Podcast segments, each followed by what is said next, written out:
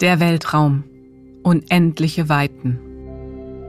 Wenn ihr jetzt noch die Star Trek Musik im Ohr habt, dann seid ihr mittendrin im Weltraum, also genau da, wo ich euch in diese Folge hin mitnehmen möchte.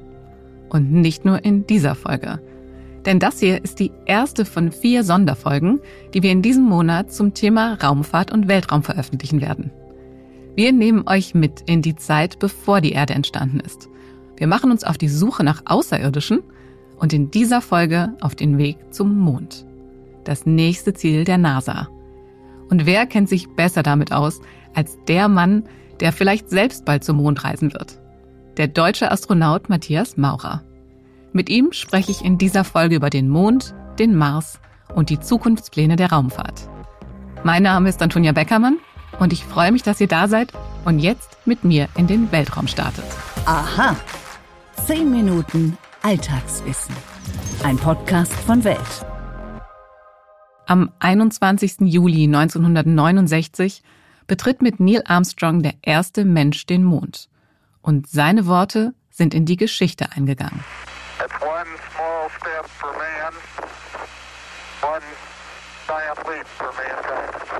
Ein kleiner Schritt für den Menschen, ein großer Schritt für die Menschheit. Spätestens seit diesem historischen Moment hat der Mond uns fasziniert. Was kann der Trabant der Erde uns über deren Entstehung verraten? Wie könnte ein Leben dort aussehen? Mit dem Artemis-Programm arbeitet die NASA gerade daran, die nächsten Astronauten zum Mond zu schicken. Aber der Mond ist nicht nur das nächste Ziel für die nächste bemannte Mission. Er könnte auch eine mögliche Tankstelle oder Zwischenstation zu weiteren Zielen im Weltraum sein, zum Mars zum Beispiel. Der Mann, der sich mit dem Mond auskennt wie kaum ein zweiter, ist der Astronaut Matthias Maurer. Im Herbst 2021 flog er zur ISS und verbrachte 177 Tage im Orbit. Jetzt ist er Teil des Artemis-Programms der NASA und wird vielleicht bald selbst die Chance haben, auf dem Mond zu landen.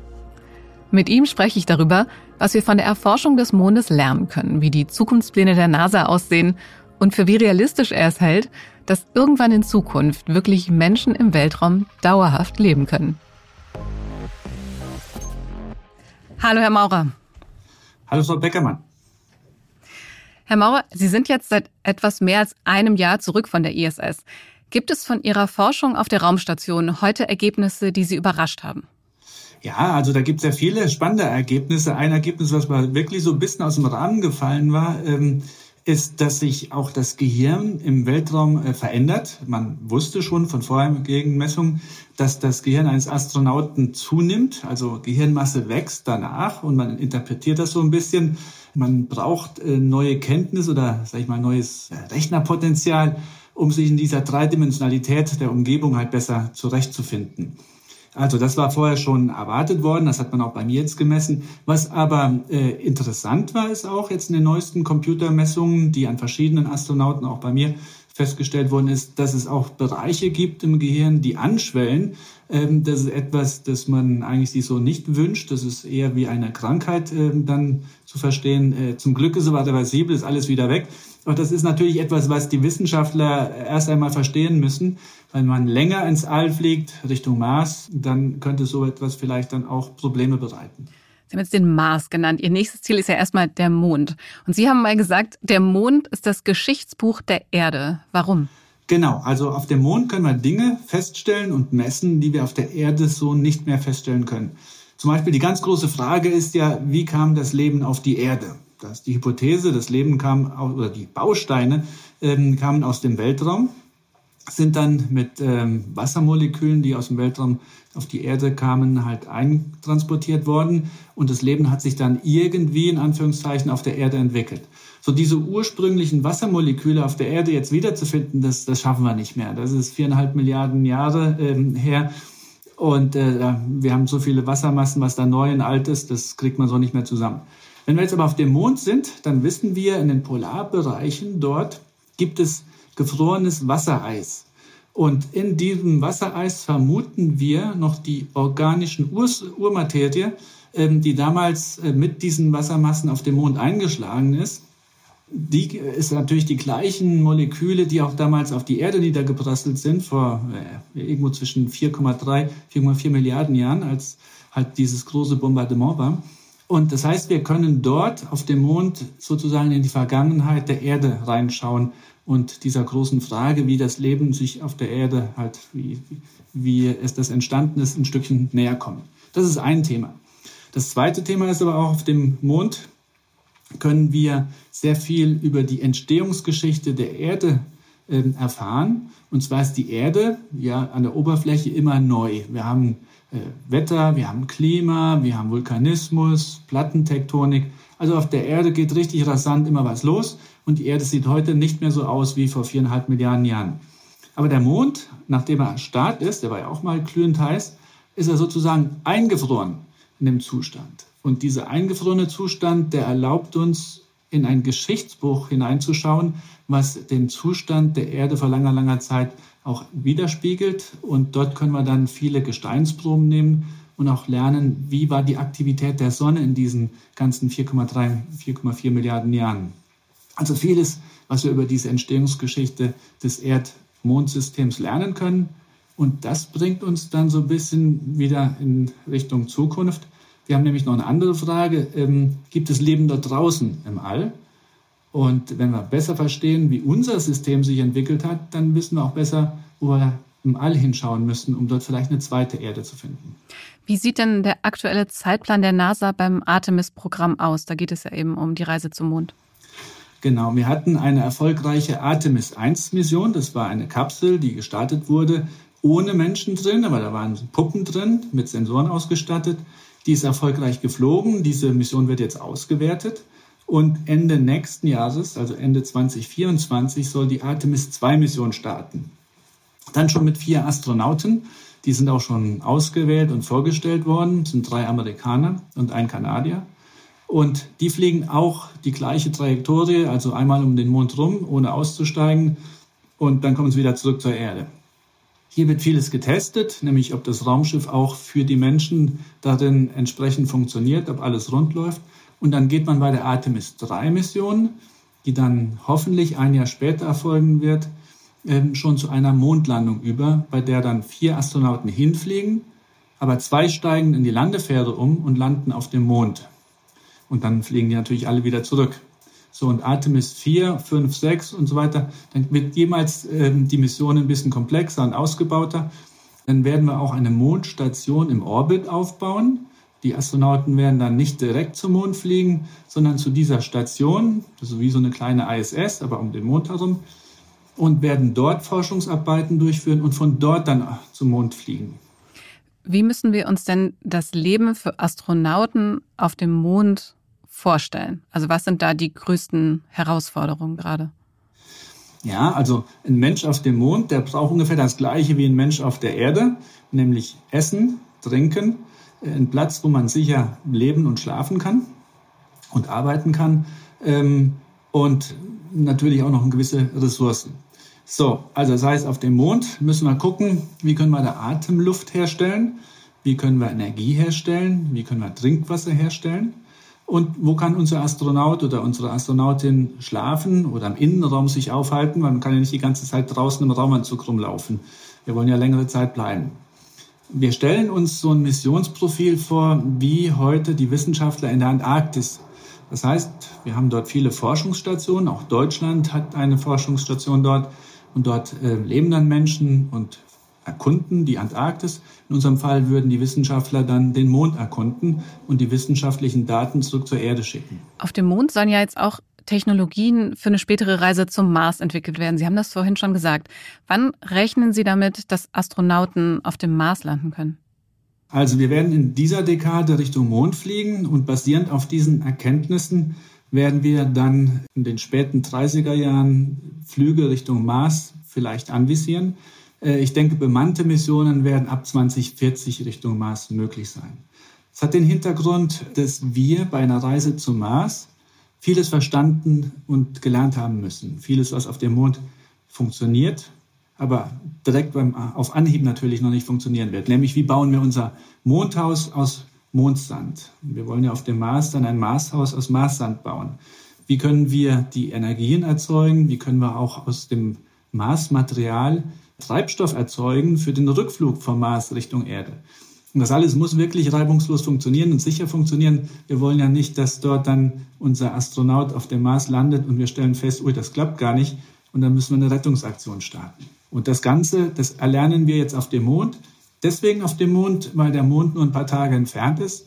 Wenn es dort schief geht, in Anführungszeichen, dann ist es kein Problem, weil wir immer noch genügend Vorräte so mitnehmen können. Das klingt ja alles zumindest für, für Laien wie mich ziemlich irre. Wie realistisch, wenn man das überhaupt sagen kann, ist natürlich viel Spekulation. Aber wie realistisch ist es denn aus Ihrer Sicht, dass, weiß ich nicht, in den nächsten 50 Jahren Menschen, und damit meine ich jetzt auch Menschen wie mich, irgendwo im Weltraum wirklich dauerhaft leben können? Ja, also ich denke jetzt nicht, dass Sie dauerhaft äh, im Weltall leben möchten als, als einzelne Person, sondern ich denke, es wird realistisch sein, dass wir in Zukunft, und in Zukunft mag jetzt 50, mag jetzt vielleicht auch 100 Jahre sein, so ins All fliegen, so wie wir heute auch in Flugzeug steigen und dann in Urlaub fliegen. Ja, also wir werden dann die Reise ins All antreten, werden vielleicht aus Forschungsgründen, vielleicht aus beruflichen Gründen, weil wir etwas im Weltall produzieren oder vielleicht aus touristischen Gründen dort hochfliegen und runterschauen auf die Erde oder zum Mond fliegen und dort Dinge produzieren, wir werden aber nicht dauerhaft da draußen bleiben. Man muss sich ja so vorstellen, wenn wir ins All fliegen, dann haben wir eine höhere Strahlenbelastung. Also die sechs Monate, die ich auf der ISS gelebt habe, dort habe ich mehr Strahlung abbekommen als ein Kernkraftwerksarbeiter in seiner ganzen Karriere. Und wenn mein Krebsrisiko infolge dieser Strahlenbelastung um drei Prozent erhöht ist, dann ist es das Ende meiner aktiven Karriere. So. Ich habe jetzt noch ein bisschen Reserve. Ich dürfte bestimmt noch anderthalb, zwei Jahre ins All fliegen. Dort ist man geschützter als auf dem Mond. Also ein Monat auf dem Mond entspricht ungefähr so viel Strahlungsbelastung für den Körper wie sechs Monate ISS. So, da erkennt man jetzt schon, hm, wenn ich auf der ISS zwei Jahre sein dürfte, dann wären das ja nur vier Monate auf dem Mond. Eine Reise zum Mars, die dauert jetzt aber mindestens mal 500 Tage, vermutlich eher zwei Jahre. Das heißt, ich würde auf dieser Reise schon viel mehr Strahlung abbekommen, als ich eigentlich haben dürfte. Und das ist natürlich ein Problem, was wir lösen müssen. Von daher sehe ich auch so schnell noch niemanden in Richtung Mars fliegen. Sie haben jetzt gerade die ISS schon genannt. Was wird denn eigentlich nach dem Ende der ISS? Die ISS ist äh, momentan bestätigt äh, bis 2030. Das ist so ein Beschluss der, der Partner. Und wir müssen jetzt schauen, was danach passieren wird. Da hat die NASA schon verschiedene Studien in Auftrag gegeben an die amerikanische Industrie. Und es gibt mindestens vier Vorschläge schon, dass es kommerzielle Nachfolgestationen geben soll. Die Frage ist jetzt natürlich, wo bleibt da Europa, wo bleibt da die ESA? An diesen Fragen arbeiten wir gerade, aber ich bin sehr, sehr zuversichtlich, auch wir werden nach der ISS Zugang zu einer europäischen Forschungsgelegenheit im erdnahen Orbit behalten. Was ist mit den Chinesen? Was ist mit der chinesischen Raumstation? Ja, die chinesische Raumstation, die ist jetzt fertig aufgebaut und die Chinesen ähm, suchen internationale Partner. Da gab es vor kurzem eine Ankündigung, dass ähm, ausländische Astronauten auch zur chinesischen Raumstation fliegen dürfen. Europa hat sich oder die ESA hat sich jetzt entschlossen, diese Kooperation in der nächsten Zukunft erst einmal nicht weiter zu verfolgen, weil wir Zugang zur ISS haben und weil wir Zugang Richtung Mond haben werden, zu dieser Mondstation und zur Mondoberfläche mittels Artemis-Programm. Im Moment kriegen wir ja sehr, sehr viel mit von Elon Musk, Richard Branson, Jeff Bezos mit ihrem privaten Engagement für Raumfahrt. Verändert sich durch dieses private Engagement irgendwie der Sinn von Raumfahrt? Also jetzt weg von der Forschung hin zu privatem Reisen? Wie sehen Sie das? Ja, die, die Raumfahrt verändert sich momentan ganz gewaltig. Wir nennen das the New Space, also die, das Zeitalter, in dem jetzt die Raumfahrtakteure nicht mehr Raumfahrtagenturen sind oder hauptsächlich Raumfahrtagenturen sind wie NASA oder die ESA, sondern in Zukunft wird es sehr viele industrielle Tätigkeiten geben. Unternehmen, die Transporte anbieten, also Mitfluggelegenheiten ins All, Frachttransporten. Das macht ja SpaceX jetzt schon äh, standardmäßig, dass Material und Menschen zur ISS transportiert werden. Aber mit dem neuen Raumschiff, dem Starship, wenn es einmal fliegen wird, dann ähm, wird da noch viel mehr Möglichkeiten entstehen. Äh, mit diesem Starship möchte äh, SpaceX ja dann auch Flüge Richtung Mond anbieten und auch die Mondlandefähre stellen für das NASA-Programm. und äh, Jeff Bezos arbeitet da parallel dazu. Also wir werden hier sehr viele neue Akteure sehen, äh, nichtstaatliche Akteure und das wird ähm, dann ein, ja, ein, ein wachsender Markt werden. Sehen Sie das eher positiv oder eher negativ? Ja, ich sehe so ein bisschen mit beiden ähm, gemischten Gefühlen. Ähm, das eine ist natürlich, wenn viele Akteure tätig sind, dann äh, wird der Zugang leichter, schneller und auch kostengünstiger sein. Es wird auch technisch ausgereifter werden, hoffentlich, weil ähm, ja, es muss dann natürlich von der Qualität und auch vom Preis her stimmen. Das heißt, der Steuerzahler, wenn wir jetzt Forschungsaktivitäten durchführen mit europäischen Astronauten, wird eigentlich mehr für sein Geld erhalten. Andererseits sehe ich so ein bisschen auch die negative Seite, wenn wir aus rein touristischen Gründen ins All hochfliegen würden, dann erzeugen wir ja auch mehr Umweltverschmutzung und Weltraumverschmutzung. Und das ist ein ganz, ganz wichtiges Problem, weil der Weltraum ist zwar unendlich groß, aber der nutzbare Weltraum um die Erde rum, der ist doch eben nur begrenzt. Und wenn wir den vollmüllen mit äh, ja, abgebrannten Raketenteilen, dann haben die nachfolgenden Generationen vielleicht gar keine Zugangsmöglichkeiten mehr. Herr Maurer, wir beenden diesen Podcast immer mit der Frage nach einem Mythos, nach Mythos oder Wahrheit. Der Mythos, der hier am häufigsten genannt wurde, wenn es um das Thema Weltraum geht, ist, ob es stimmt, dass die chinesische Mauer das einzige Bauwerk ist, das man mit bloßem Auge von der ISS sehen kann. Stimmt das? Ja, ich würde mal sagen, dass es nicht stimmt. Mit bloßem Auge ist natürlich äh, ein weites Wort. Mit bloßem Auge erkennen Sie sehr wenig an Strukturen auf dem Boden. Da müssen Sie schon Hilfsmittel wie ein Fernglas nehmen oder eine Kamera mit einer ganz starken Linse. Und wir haben Kameras, ähm, die mit über tausendfacher Vergrößerung uns dann die Möglichkeit geben, da ranzuzoomen. Und wenn man genau plant, dann kann man die chinesische Mauer erkennen auf dem Foto. Das aber live mit dem Auge zu erkennen, ist es fast unmöglich, weil man huscht so schnell drüber weg, man muss quasi äh, eine richtige Bilderserie losschießen und man erkennt eigentlich auch nur die Mauer am Schattenwurf. Ja, also nicht zu jedem Tageszeitpunkt. Und ich habe zum Beispiel von oben die Pyramiden gesehen, die sind viel einfacher zu erkennen als die chinesische Mauer. Und, aber auch das äh, klappt auch nur, sage ich nicht zur Mittagszeit, wenn die Sonne senkrecht drüber steht, sondern am frühen Morgen oder am späten Abend, wenn der Schatten halt ganz lange ist. Herr Maurer, ganz vielen Dank. Ich danke Ihnen. Und damit sind wir nach unserem ersten Ausflug ins Weltall wieder gelandet. Wenn ihr auch die nächsten Folgen über die Raumfahrt nicht verpassen wollt, dann abonniert den Podcast am besten gleich auf einer der Podcast-Plattformen. Und falls ihr einen Mythos rund um das Thema Weltraum habt, den ich hier im Gespräch mit meinen Experten besprechen soll, dann schreibt mir doch an wissen.welt.de. Ich freue mich. Wir hören uns hier bald wieder, wenn ihr mögt. Mein Name ist Antonia Beckermann. Ich wünsche euch allen einen wunderschönen und spannenden Tag.